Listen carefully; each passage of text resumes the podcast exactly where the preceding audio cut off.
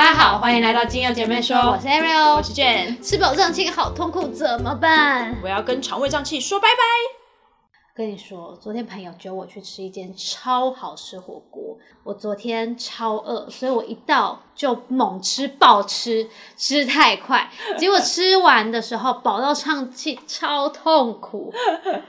所以我今天一定要马上立马跟大家分享我改善胀气的方法。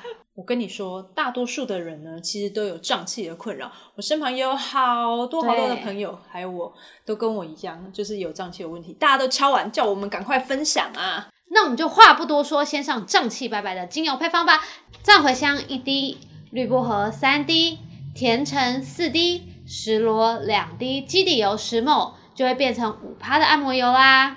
第一支要来介绍的就是藏茴香啦，藏茴香含有抗痉挛的特性，也有助于呢舒缓大肠肌躁症的疼痛跟不适感，也可以扩香，透过呼吸道吸收呢，可以快速获得精油对人体带来的能量，但是呢它的味道。不太好闻，所以建议大家不要手抖，少量使用就好。手抖，手抖。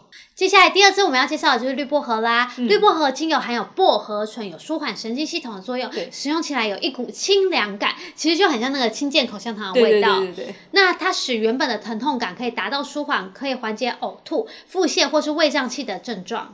第三支要讲的是甜橙，甜橙属于芸香科的植物，它具有放松舒压的魔力，可以改善消化道系统的不适。可是单独使用甜橙的话呢，它又有点太温和了，就是没什么太大的感觉。对对对，所以还是要添加其他的精油来做搭配。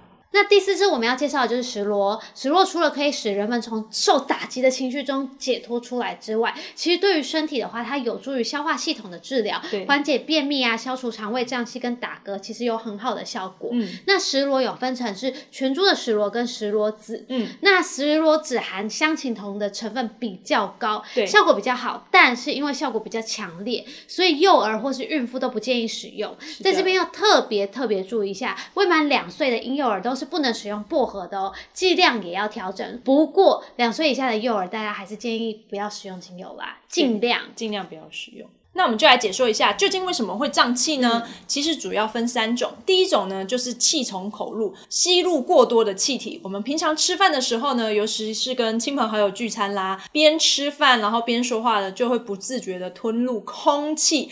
尤其是狼吞虎咽的话，就会造成胀气的情况更加严重啦。还是说我昨天胀气是因为我话太多？对你吃的其实不是饭，是空气。还好我不是呼吸空气就会变胖。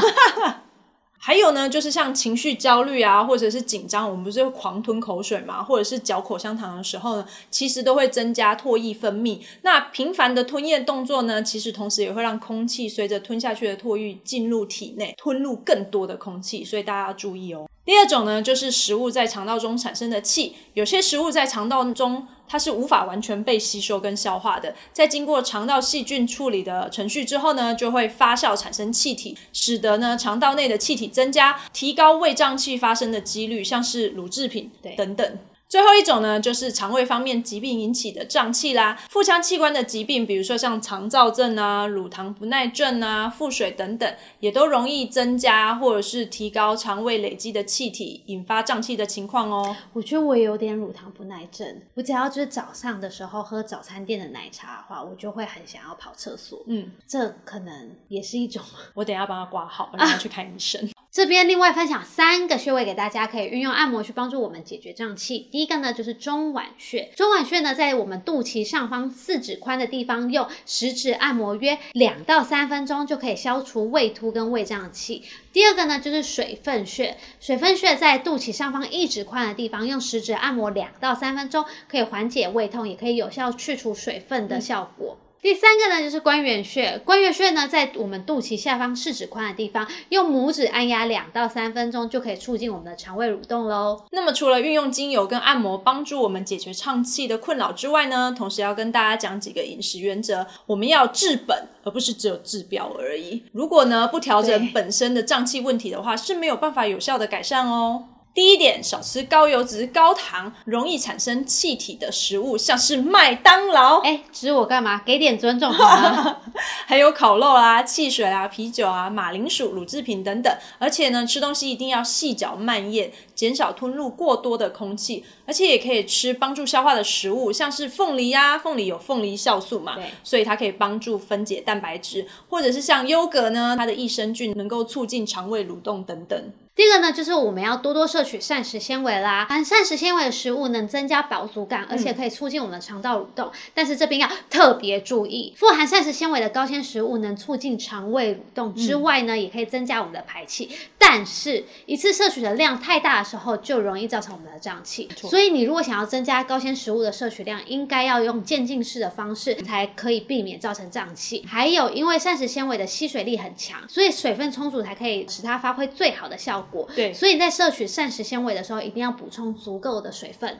但其实因为每个人的身体状况都不一样，所以还是建议大家先找出容易让自己造成自己胀气的食物，然后再尽量避免大量食用，或者是降低食用的频率。如果已经改善了生活与饮食习惯，但是还是无法缓解胀气的话，并伴随着严重的腹痛、腹泻、发烧、呕吐等症状，建议就要找相关医生求诊来做更详细的检查喽。那么今天的分享，希望能帮助大家改善胀气的困扰，跟胀气说拜拜，如果对于今天的介绍有任何问题，都欢迎在下方留言询问我们。拜拜。拜拜